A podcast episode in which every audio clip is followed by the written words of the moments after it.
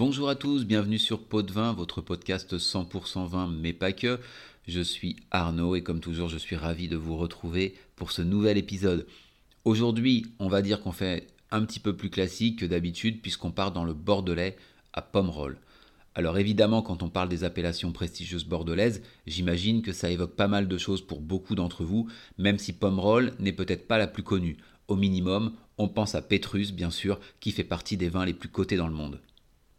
Alors Pomerol est situé sur la rive droite du vignoble bordelais, à 35-40 km à l'est de Bordeaux, sur la rive droite de la Dordogne, dans une sous-région qu'on appelle le Libournais, Libourne étant la grande ville la plus proche. On est également juste à côté de Saint-Émilion, les deux vignobles sont limitrophes. L'appellation qui date de 1936, donc une des premières en France, couvre un peu plus de 800 hectares. C'est donc une petite appellation, moins de 1% de la surface viticole de Bordeaux. Sur le territoire de Pomerol, c'est simple, il n'y a que de la vigne. Le relief est quasi plat, les vignes sont plantées sur un plateau qui culmine au maximum à 35 mètres et qui descend en terrasses successives vers Libourne et la vallée de l'île, qui est le cours d'eau qui passe à Libourne. Même si c'est un petit territoire, il y a une grande diversité de sols à Pomerol. La plupart des sols de l'appellation contiennent une part importante d'argile en surface et sous des graves. On trouve des graves d'argile pure, comme à Pétrus, des graves argileuses, des graves argilo-sableuses, des graves sableuses, voire des terres sableuses. Le haut du plateau, où on retrouve les plus grands châteaux, est plus argilo-graveleux, alors que le bas est plus sableux. La forte présence d'argile dans le sous-sol est intéressante pour la vigne, car elle absorbe l'eau et peut la restituer à ses racines en cas de forte chaleur.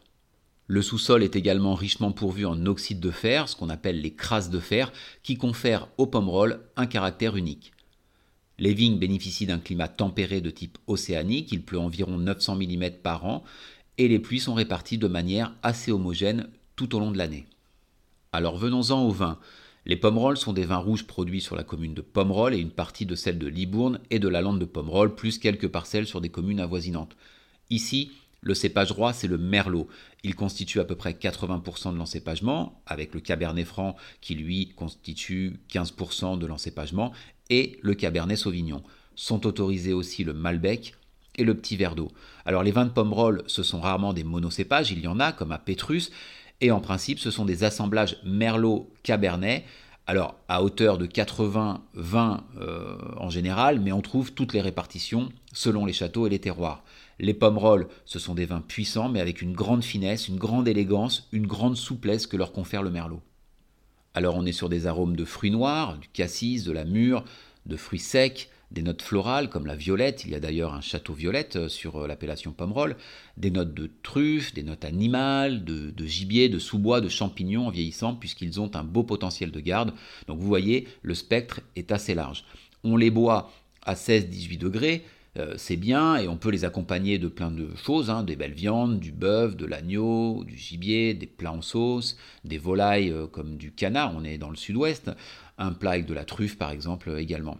Avec certains fromages ça marche bien, donc plus des fromages à pâte dure comme le comté euh, ou le Beaufort. Alors attention, il existe un fromage qui s'appelle le Pomerol, mais il est produit dans le Limousin, ça n'a donc rien à voir, mais pourquoi pas tenter l'accord entre les deux Pomerol?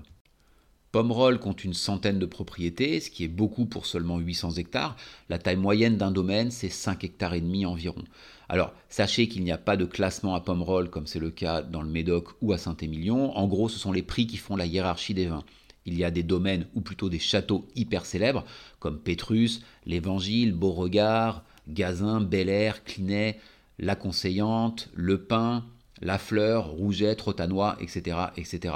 Alors une petite remarque, château ne signifie pas qu'il y a effectivement un château, euh, ça peut être le cas, mais château veut dire seulement exploitation viticole dans le Bordelais.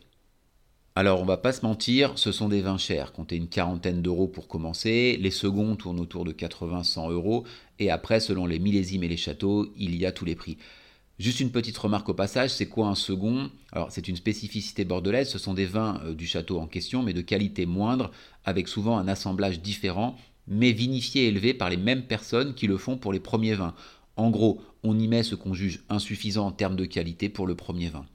Voilà, vous en savez plus sur cette belle appellation de Pomerol. On parlera dans les mois qui viennent d'autres appellations bordelaises évidemment. Toutefois, dans le prochain épisode, on ira en Amérique du Sud pour suivre notre exploration des vignobles du Nouveau Monde. Alors que ce soit en famille, entre amis, pour un dîner en amoureux ou en solitaire, profitez bien de votre bouteille de pomme roll et avec modération évidemment.